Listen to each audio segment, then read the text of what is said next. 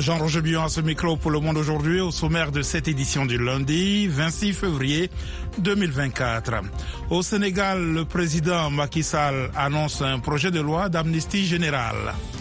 En Guinée, la capitale Conakry paralysée ce lundi par une grève générale. Ce que moi je dirais à l'autorité guinéenne, main sur le cœur, aidez nos mamans au marché s'il vous plaît, parce que le marché est Bon, je ne sais même pas comment vous le dire, parce que je manque vraiment de mots pour qualifier le marché guinéen. Reportage à suivre dans la partie magazine. Au Burkina Faso, des attaques contre une mosquée et une église font des dizaines de morts. Au Burundi, une attaque imputée au groupe rebelle Red Tabara a fait neuf morts lors d'une attaque près de la frontière avec la RDC. Ne manquez pas notre page sport ainsi que la Minute Co. Pour l'instant, le journal. Le chef de l'État sénégalais, Macky Sall, a annoncé aujourd'hui au cœur d'une grave crise autour du report de la présidentielle, un projet de loi d'amnistie générale pour les faits liés aux troubles connus par son pays depuis 2021. Dans un esprit de réconciliation nationale, je saisirai l'Assemblée nationale dès ce mercredi en Conseil des ministres d'un projet de loi d'amnistie générale sur les faits se rapportant aux manifestations politiques survenues entre 2021 et 2024, a dit le président Sall en ouvrant à Diamnidio, près de Dakar, des concertations pour tenter de trouver un accord sur la date de la présidentielle. À ces concertations, les protagonistes majeurs ont boycotté les discussions. Le point avec Eric Manirakiza. Le président Macky Sall s'est donné deux jours, lundi et mardi, pour fixer la date de la présidentielle, initialement prévue le 25 février et qu'il a reportée. Il a invité à ce dialogue à Diamiadio les candidats retenus par le Conseil constitutionnel, ceux qui ont été recalés des représentants de la société civile, des responsables religieux et coutumiers. Il vise un consensus à l'issue de concertations qui porteront sur une nouvelle date, mais aussi sur l'après-2 avril, date officielle de la fin de son mandat. Soit les participants s'entendent sur une date et il publiera immédiatement un décret convoquant les électeurs, soit il renverra l'affaire devant le Conseil constitutionnel à charge pour lui de trancher, a-t-il dit jeudi. 16 des 19 candidats retenus ont refusé de prendre part aux discussions. Le collectif Arsounou Élection à Wolof, préservant notre élection, regroupant plus d'une centaine d'organisations et de personnalités contre le report, ont fait de même. Ils réclament la tenue de l'élection le plus vite possible et avant le départ de Macky le 2 avril. Et dans la capitale sénégalaise, quelques centaines d'étudiants ont repris ce lundi sans enthousiasme le chemin de l'université de Dakar qui rouvre après des mois de fermeture. Conakry est à l'arrêt ce lundi pour le premier jour d'une grève générale illimitée. L'appel lancé par les centrales syndicales vise à obtenir la baisse des prix des denrées de première nécessité et la fin de la censure médiatique en Guinée. Davantage avec Alexandre Nolognon. Le mot d'ordre a été suivi. Conakry ressemble à une ville morte. Les routes sont vides. La plupart des entreprises ont été fermées, y compris les banques, et les marchés habituellement animés sont déserts. Les forces de sécurité ont été déployées aux principaux carrefours où le trafic a considérablement diminué. La mobilisation lancée par les centrales syndicales a reçu le soutien des principaux partis politiques et de la plupart des organisations de la société civile. Parmi les revendications figure la libération du secrétaire général de l'Union des professionnels de la presse de Guinée, la baisse des prix des denrées alimentaires et l'application d'un accord salarial conclu avec le gouvernement en novembre. Les restrictions d'accès à Internet imposées depuis trois mois ont été levées dans la nuit de jeudi et vendredi. Cette mobilisation est lancée dans un climat de tension sociale et en l'absence de gouvernement, depuis que la junte a annoncé sa dissolution il y a une semaine, sans en donner les raisons. Depuis 2021, la junte a interdit toute manifestation. Deux jours après l'annonce de la levée des plus lourdes sanctions régionales contre le Niger, sa frontière avec le Bénin et principal débouché sur la mer est restée fermée aujourd'hui, ont indiqué des habitants de Gaïa, ville proche du Bénin. Le Bénin a levé ses barrières dimanche déjà, mais c'est fermé du côté du Niger, ont indiqué pour leur part des habitants vivant côté béninois. Aucune information n'était disponible ce lundi concernant la réouverture entre le Niger et le Nigeria. Plusieurs Plusieurs dizaines de fidèles musulmans ont été tués dimanche dans une attaque d'envergure contre une mosquée à Natchabonian, dans l'est du Burkina Faso. Une autre attaque a visé des catholiques rassemblés dans une église le même jour. Nani Talani. Des individus armés ont attaqué une mosquée à Natchabouani dimanche matin. Les victimes sont toutes des musulmans, majoritairement des hommes qui s'étaient réunis à la mosquée pour la prière du matin, a indiqué un habitant de la localité. Ils ont encerclé la mosquée et tiré sur les fidèles. Plusieurs d'entre eux ont été abattus, dont un leader religieux. Les éléments du détachement militaire et les volontaires pour la défense de la patrie, les VDP, supplétifs de l'armée, ont également été pris pour cible, a indiqué la même source qui fait mention d'importants dégâts matériels.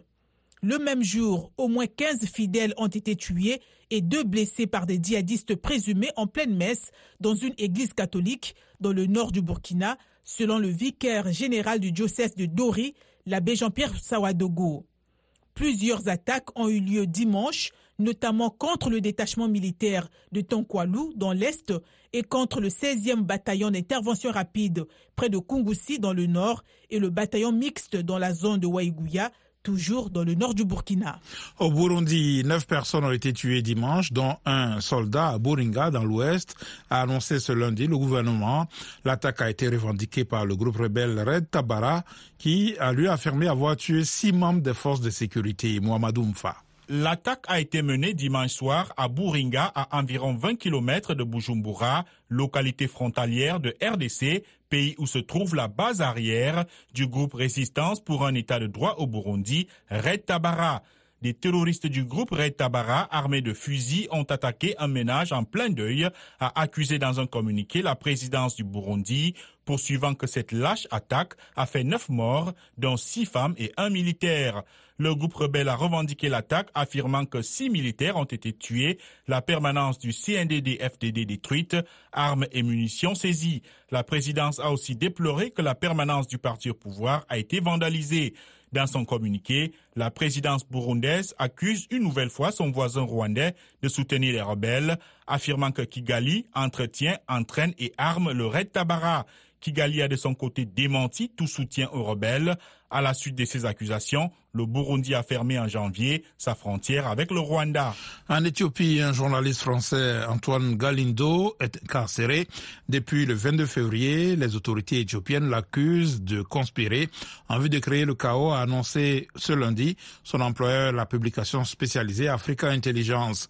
Monsieur Galindo a comparu samedi devant un juge qui a prolongé sa détention jusqu'au 1er mars selon Africa Intelligence. La publication dénonce des accusations fallacieuses qui ne se basent sur aucun élément tangible et appelle à sa libération immédiate. VOA Afrique, à Washington, vous êtes à l'écoute du monde aujourd'hui. Le secrétaire général de l'ONU a averti aujourd'hui que le programme d'aide humanitaire à la bande de Gaza prendrait fin en cas d'offensive sur la ville de Rafah, d'où Israël veut faire sortir les civils pour vaincre définitivement le Hamas. L'offensive ne serait pas seulement terrifiante pour plus d'un million de civils palestiniens qui s'y abritent, elle sonnerait le glas de nos programmes d'aide, a prévenu Antonio Guterres à l'ouverture de la 55e session du Conseil des droits de l'homme à Genève. Ce lundi, des frappes israéliennes ont visé pour la première fois des objectifs du Hezbollah dans l'est du Liban, tuant deux combattants de ce mouvement. Le Hezbollah a annoncé avoir tiré en représailles 60 roquettes sur une base militaire israélienne dans le plateau du Golan occupé. Le gouvernement de l'autorité palestinienne a remis aujourd'hui sa démission au président Mahmoud Abbas à l'heure où les tractations en coulisses s'intensifient pour réformer le leadership politique palestinien dans le cadre de l'après-guerre à Gaza. J'ai présenté la démission du gouvernement à Monsieur le Président le 20 février et je la transmets aujourd'hui par écrit, a déclaré solennellement lundi matin à Ramallah Mohamed Chatier, chef du gouvernement palestinien depuis le printemps 2019. Le président Mahmoud Abbas n'a pas réagi à cette annonce. Des responsables israéliens se sont rendus aujourd'hui au Caire où le Hamas a son bureau politique pour travailler sur les termes d'une trêve dans la bande de Gaza et d'un accord de libération des otages. Des sources sécurité égyptiennes ont fait savoir que les négociations entre les délégations d'Israël et du Hamas se tiendraient cette semaine d'abord au Qatar, puis au Caire. Celles-ci seront organisées par l'intermédiaire des médiateurs et non en face à face. Et puis, des centaines de tracteurs ont paralysé aujourd'hui le centre de Bruxelles en marge d'une réunion des ministres de l'Agriculture des 27. Comme le 1er février, la capitale belge est devenue l'épicentre de la colère agricole. Quelques 900 véhicules agricoles ont été dénombrés par la police qui a barricadé les abords du Conseil européen. Les organisations agricoles exigent l'arrêt définitif des négociations commerciales avec les pays sud-américains du Mercosur et un meilleur partage de valeur avec industriels et distributeurs. Voilà pour le journal, vous suivez VO Afrique. À présent, la minute éco avec Nani Talani. La Tanzanie a mis en service la première turbine d'une nouvelle centrale hydroélectrique destinée à doubler sa capacité de production d'électricité, mais qui a suscité une vive opposition de la part des défenseurs de l'environnement en raison de son emplacement sur un site classé au patrimoine mondial de l'ONU. D'après Dotto Biteko, ministre de l'Énergie, la turbine va réduire le rationnement de l'énergie qui dure depuis plusieurs mois et que le rationnement prendra fin lorsque la deuxième turbine de la centrale de 2115 MW et à neuf turbines rejoindra le réseau en mars. Au Nigeria, la Banque centrale va interdire le commerce ambulant des devises étrangères dans le pays par des particuliers ou des agents des bureaux de change qui opèrent à l'extérieur des bureaux pour réduire les coûts de fonctionnement. Ces nouvelles réglementations s'inscrivent dans le cadre de réforme du marché d'échange du Nigeria qui a souffert d'une pénurie chronique de dollars après la fuite des investisseurs étrangers suite à l'effondrement des prix du pétrole. Pour terminer, les ministres du commerce de presque tous les pays du monde se sont retrouvés ce lundi à Abu Dhabi pour une réunion de l'OMC visant à établir de nouvelles règles pour le commerce mondial. Ces règles devraient maintenir à flot les stocks de poissons mondiaux et protéger les pêcheurs en interdisant les subventions publiques.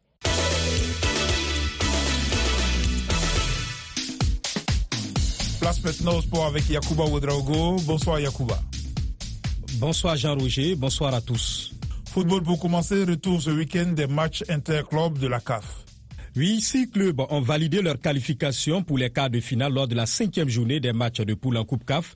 Le tenant du titre, l'USM Alger, malgré sa défaite 2 buts à 1 sur la pelouse des Libyens de Benghazi, le second club libyen Abu Salem et le Zamalek du Caire sont les qualifiés du groupe B et dans la poule D, la Renaissance sportive de Berkane et le stade malien qui a assuré l'essentiel 1 à 0 à domicile à la 90e minute face au Diable Noir du Congo. Une équipe éliminée, je pense qu'ils jouent sans pression. Et c'est pendant nous, on avait beaucoup de pression autour, car depuis un certain moment, on n'arrive pas à gagner des matchs dans les championnats. Et Dieu merci, aujourd'hui, on arrive à gagner et je dis bravo et j'espère que ça va être un déclic pour nous. Sekoussek Dibako, entraîneur du stade malien de Bamako. En revanche, tout reste encore ouvert dans la poule C où les Ghanéens de Dream FC comptent 12 points, 3 de plus que les Tunisiens du club africain et les Nigériens de Rivers United. En Ligue des Champions, le TP Mazembe verra bien les quarts de finale. Les Corbeaux, vainqueurs 3-0 des Égyptiens de Pyramide, sont qualifiés pour la suite de la compétition tout comme les Mamelody Sundowns, victorieux 2 à 0 sur la pelouse des Mauritaniens de Noidibou. Le tenant du titre Alali du Caire assure aussi sa qualification en allant battre 1 à 0 les Ghanéens de Mediama. La sixième et dernière journée est prévue en fin de cette semaine. Ici en MLS, Lionel Messi arrache le nul pour Miami contre le Los Angeles Galaxy. La star argentine a égalisé dans les arrêts de jeu pour permettre à l'Inter Miami d'arracher un match nul, un but partout face au Los Angeles Galaxy. Le club floridien avait aligné ses quatre anciennes stars du FC Barcelone dans son équipe de départ avec Alba, Sergio Busquets et Luis Suarez, présents aux côtés de Messi. Miami compte 4 points après avoir remporté mercredi dernier le match d'ouverture de la saison contre le Real Salt Lake 2 à 0. En NBA, les cadeaux étaient au rendez-vous la nuit dernière. Nikola Jokic, double meilleur joueur de la saison régulière, a évolué à un niveau rare sur le parquet de San Francisco avec un triple-double XXL au tableau d'affichage, 32 points, 16 rebonds et 16 passes décisives. Il a permis aux champions en titre Denver de s'imposer devant une équipe de Golden State en progression 103-119. Lui aussi fait partie des favoris pour devenir le prochain MVP. Shai Jules Alexander a de nouveau offert une prestation de haute volée à sa franchise de Thunder. Oklahoma City a pris le dessus sur les Houston Rockets 110 à 123. Ce fut trop facile pour Milwaukee, opposé à une équipe de Philadelphie toujours orpheline de Joel Embiid blessé. Les Bucks n'ont fait qu'une bouchée de leurs adversaires 119-98. Page des sports VOA Afrique signée Yakuba Oudraogo. Le monde aujourd'hui, VOA Afrique.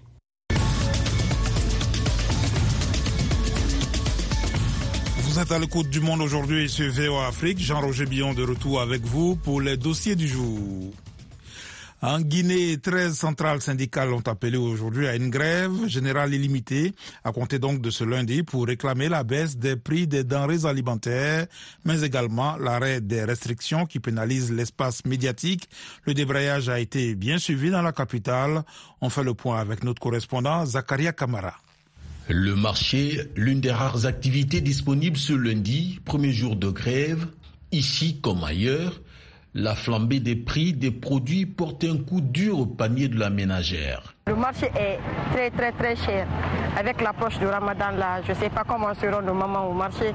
Et même si tu donnes de la, de la dépense à ta maman ou bien à ta femme pour qu'elle vienne au marché, elle va pleurer à la maison. Donc ce que moi je dirais à l'autorité guinéenne, main sur le cœur, aidez nos mamans au marché s'il vous plaît, parce que le marché est Bon, je ne sais même pas comment vous le dire, parce que je manque vraiment de mots pour qualifier le marché guinéen.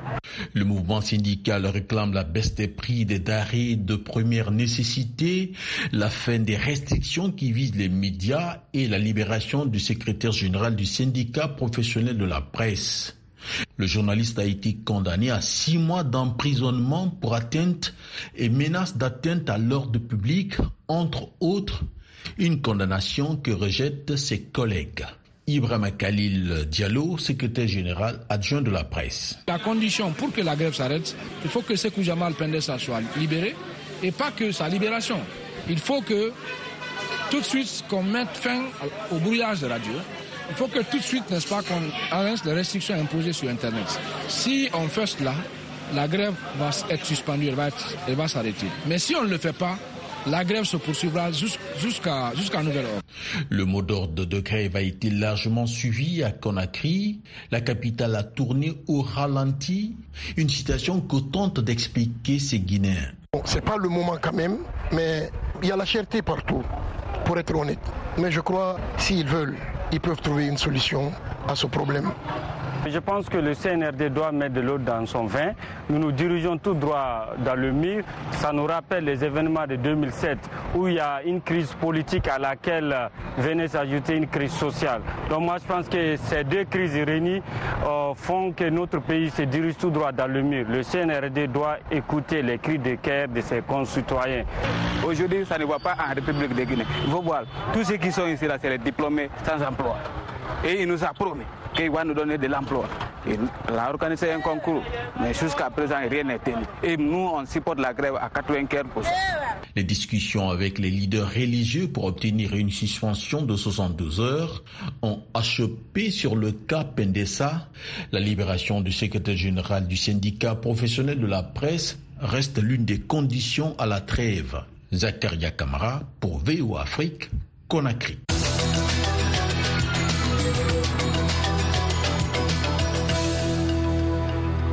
Plusieurs Camerounais sont encore dans l'attente des mesures d'accompagnement après la hausse des prix des carburants. Jusqu'ici, seuls les agents publics ont obtenu une augmentation de salaire de 5% et une révalorisation des allocations familiales.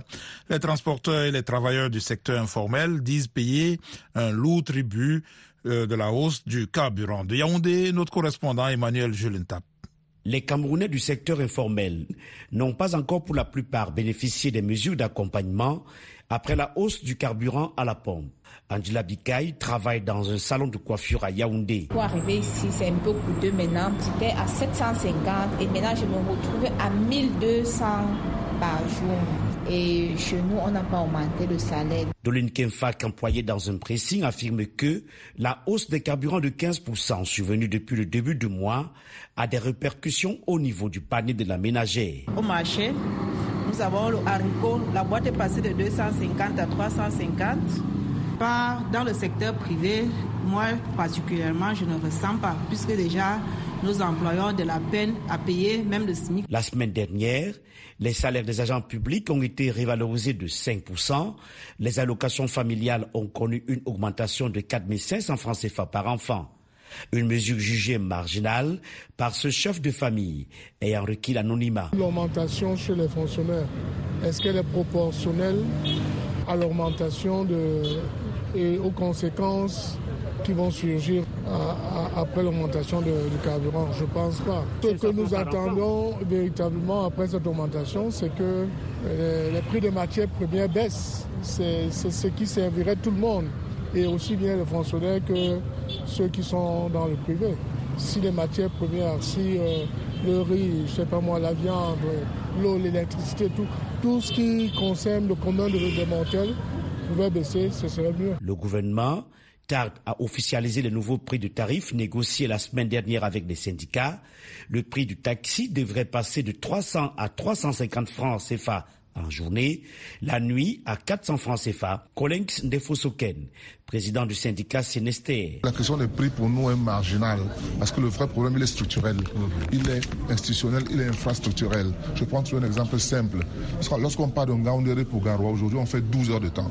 Ça fait 12 heures de temps en consommation de carburant. Ça fait, n'est-ce pas, un véhicule qui se brise carrément dans un parcours sur une route chaotante. Or, si on avait une bonne route, on serait pratiquement à 4 heures, serait une économie en carburant, une protection des véhicules et même, n'est-ce pas, la santé du conducteur. Le ministre des Finances, Louis-Paul Moutazeux, a annoncé que le gouvernement pourrait prendre au cours du mois de mars d'autres mesures d'accompagnement en matière fiscale et douanière en faveur des opérateurs économiques.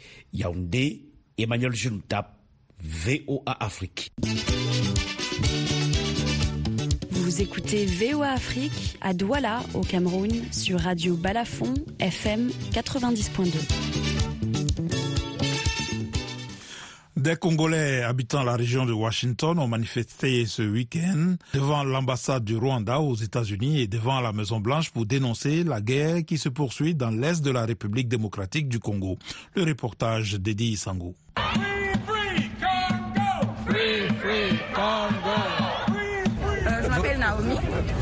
Nous sommes devant la, Maison Blanche, comme vous l'avez dit, euh, parce qu'en tant que résident aux États-Unis et euh, congolaise d'origine, euh, nous avons le droit de venir parler à notre président. Ici, il est le président du pays dans lequel on réside.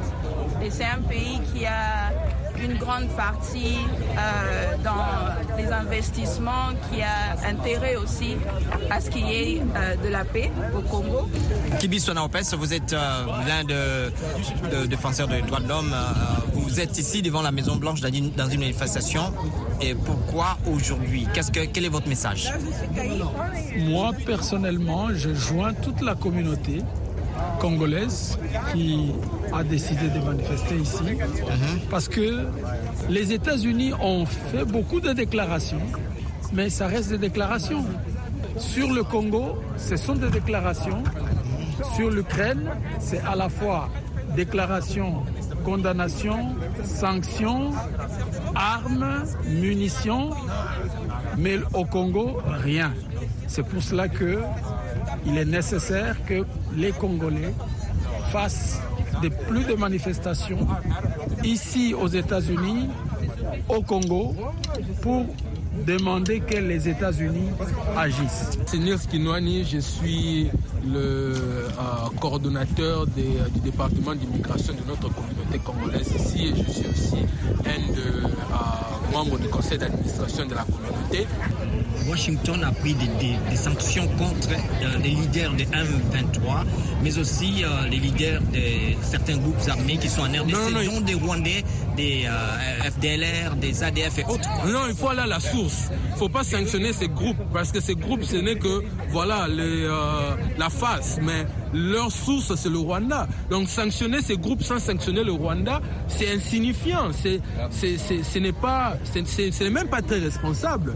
Mais notre message, ça s'applique aux États-Unis, à la communauté internationale. Si l'Union européenne doit coopérer avec le Rwanda malgré tout ce qui se passe au Congo, c'est irresponsable. Parce qu'ils sont, en tout cas, et leur responsabilité sera établie. Parce que le Rwanda aujourd'hui utilise tous ces financements, évidemment, pour euh, mener la guerre euh, contre le, Congo. Et donc, euh, nous protestons contre ça et nous demandons que l'Union européenne et toute la communauté internationale puissent se tenir vraiment au secours du peuple congolais. L'urgence de fournir à l'Ukraine les armes dont elle a besoin pour stopper les avancées militaires russes a de nouveau été soulignée dimanche, tant en Europe qu'aux États-Unis. Dans le même temps, les appels à l'arrêt des souffrances humaines et les efforts pour parvenir à une résolution pacifique du conflit ont aussi été mis en avant. Véronica Balderas Iglesias fait le point. Le récit est de Yakuba Oudraogo. Une gare de la région de Donetsk en Ukraine était en flammes dimanche après avoir été touchée par une bombe russe téléguidée. D'autres images montrent un chef militaire russe en train d'explorer la ville d'Adivka, passée sous contrôle russe depuis le 17 février. Bien que la volonté de l'Ukraine soit forte, la résistance a besoin d'armes et de rapidité, avertit le ministre ukrainien de la Défense, Rustem Umerov. Dans les mathématiques de la guerre, nous nous tournons vers l'ennemi. Nos économies pèsent près de 2000 milliards d'euros. Donc en gros, quand tout ce qui est engagé n'arrive pas à temps, nous perdons des gens, nous perdons des territoires. Le conseiller à la sécurité nationale des États-Unis, Jake Sullivan, a participé à l'émission This Week sur ABC. Il a exhorté Mike Johnson, président républicain de la Chambre des représentants, à soumettre au vote du Congrès le projet de loi d'aide à l'Ukraine, actuellement bloqué et doté de 61 milliards de dollars. Le président Johnson, s'il présentait ce projet de loi, obtiendrait une forte majorité bipartisane en faveur de l'aide à l'Ukraine. Nous l'avons vu au Sénat. Et si nous pouvons combler cette pénurie de balles, l'Ukraine se lèvera avec courage et mènera des combats contre les Russes. Uh, les remarques de M. Sullivan sont intervenues un jour après que les Ukrainiens ont célébré le deuxième anniversaire de l'invasion russe. Anastasia Lefentseva est une volontaire ukrainienne. Je crois que la victoire nous appartient. Le monde entier nous soutient. Si l'Ukraine perd, c'est le monde entier qui perdra contre un seul pays. La guerre a déjà eu de lourdes conséquences sur les enfants ukrainiens, avertit l'UNICEF. Nombre d'entre eux ont des niveaux élevés d'anxiété et de désintérêt pour l'école. Le pape François a appelé à l'apaisement des souffrances humaines lors des prières dominicales au Vatican. Je plaide pour que l'on trouve ce petit peu d'humanité qui créera les conditions d'une solution diplomatique dans la recherche d'une paix juste et durable. Une lueur d'espoir est apparue lorsque le président ukrainien Volodymyr Zelensky a évoqué deux sommets pour la paix qui pourraient avoir lieu dans les mois à venir. J'espère que le premier sommet, le sommet inaugural, aura lieu, selon les informations reçues aujourd'hui, au printemps. Nous ne pouvons pas nous permettre de perdre l'élan diplomatique. Il aura lieu en Suisse. Pour le deuxième sommet, nous aimerions qu'il ait lieu ailleurs sur le continent européen. Tout projet de paix qui en résulterait serait présenté à la partie russe, bien que M. Zelensky reconnaisse qu'il n'y a aucune garantie qu'il soit accepté. Salut les amis, ici Roger Montou de VOA Afrique. Téléchargez et partagez l'application RM Show VOA. Vous allez pouvoir nous suivre en direct sans problème. Vous serez aussi en mesure de suivre des émissions manquées et nous appeler, participer en live en direct sur notre application RM Show VOA. Vous pouvez trouver l'application dans votre Google Play. Cherchez tout simplement RM Show VOA. Merci infiniment de rester connecté avec RM Show sur l'application Google Play RM Show VOA. Téléchargez et partagez l'application pour rester scotché à nous suivre chaque jour entre 20h à 21h temps universel. Rappelez-vous que RM Show, c'est chaque jour à 20h temps universel sur VO Afrique et je vous dis comme d'hab, job bless Peace Africa. Le monde aujourd'hui, c'est la fin de cette édition. Merci de l'avoir suivi. Jean-Roger Bion à ce micro, à la mise en onde Michel Joseph. Un grand merci à la rédaction et à toute l'équipe de production. Rendez-vous sur notre site internet voafrique.com et nos pages Facebook, YouTube, la plateforme X et Instagram pour un suivi de l'actualité 24 heures sur 24. Je vous souhaite une excellente soirée à l'écoute de nos programmes. Are you ready? Êtes-vous prêt à mieux parler l'anglais? Rendez-vous sur VOA Afrique tous les soirs à 21h TU. C'est l'occasion rêvée de revoir le vocabulaire, les expressions courantes, la grammaire et les tournures de phrases. Et surtout, de vous familiariser avec l'anglais américain. Il y a du matériel pour tous les niveaux et tous les goûts. Let's go! Retrouvez-moi, Michel Joseph, tous les soirs à 21h TU sur VOA Afrique.